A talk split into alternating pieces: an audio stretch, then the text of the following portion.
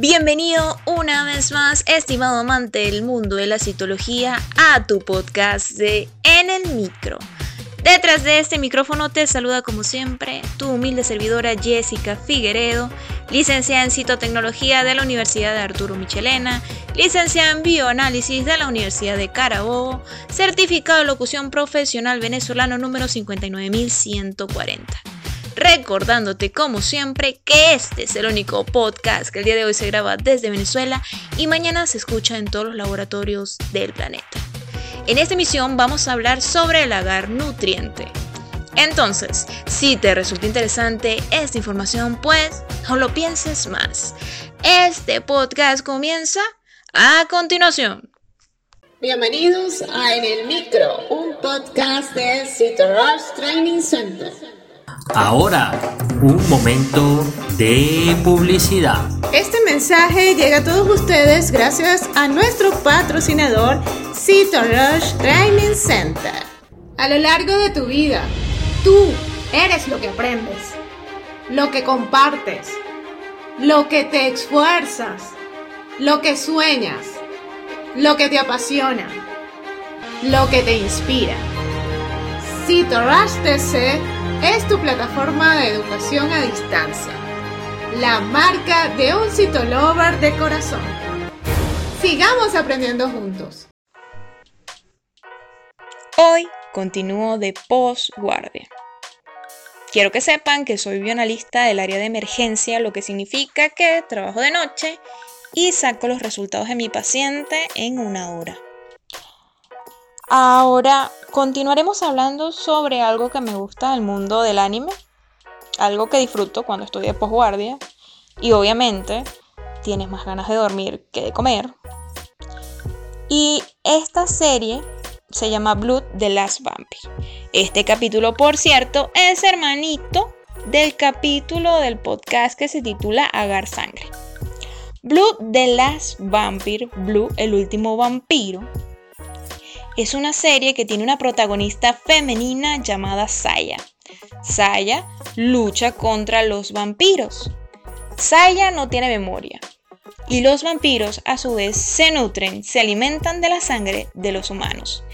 Y nutrir es la palabra clave que voy a utilizar hoy para enlazar el mundo de la bacteriología con esta serie anime llamada Blood the Last Vampire. El agar nutriente es un medio de cultivo no selectivo, no diferencial y posee extracto de sangre o levaduras, tiene pectonas, cloruro de sodio y agua.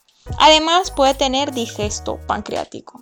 ¿Cuáles serían los usos del agar nutriente? Él facilita el contagio de colonias, el mantenimiento de cepas, es fundamental para el subcultivo de especies, es ideal para el cultivo de bacillus por esporulación y se puede colorear luego con la técnica de Schaefer-Fulton. Además nos ayuda a evaluar las aguas, por lo menos para determinar la presencia de aerobios mesófilos. Espero te haya resultado interesante esta información y me despido dejándote esta canción de Hide, Save Some Calls, de la temporada 2 de Blood the Last Vampire.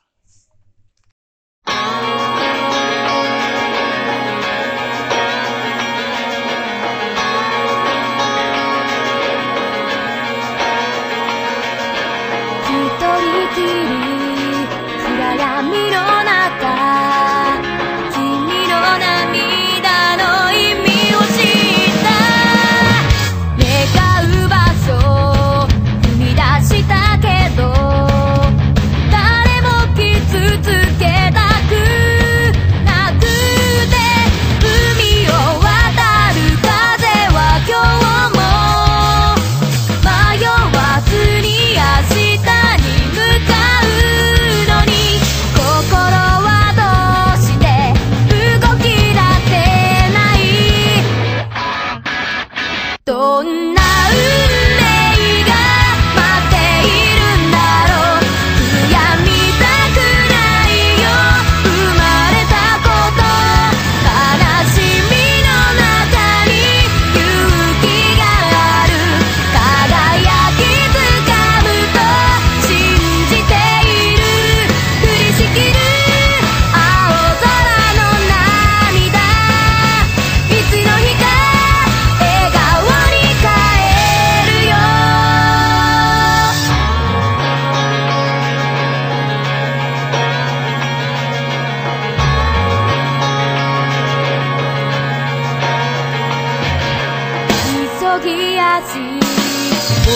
けた